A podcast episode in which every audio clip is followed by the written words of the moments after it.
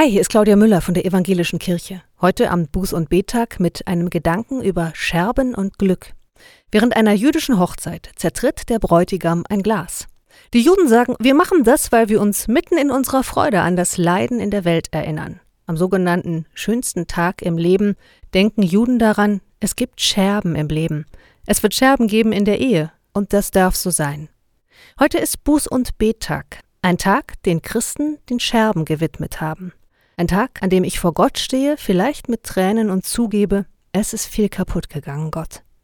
Und ein Tag, an dem ich von Gott höre, was für ein Glück, mein Mensch, dass du mit dem Schmerz zu mir läufst. Komm, wir kehren die Scherben auf und dann kümmern wir uns um den Neuanfang.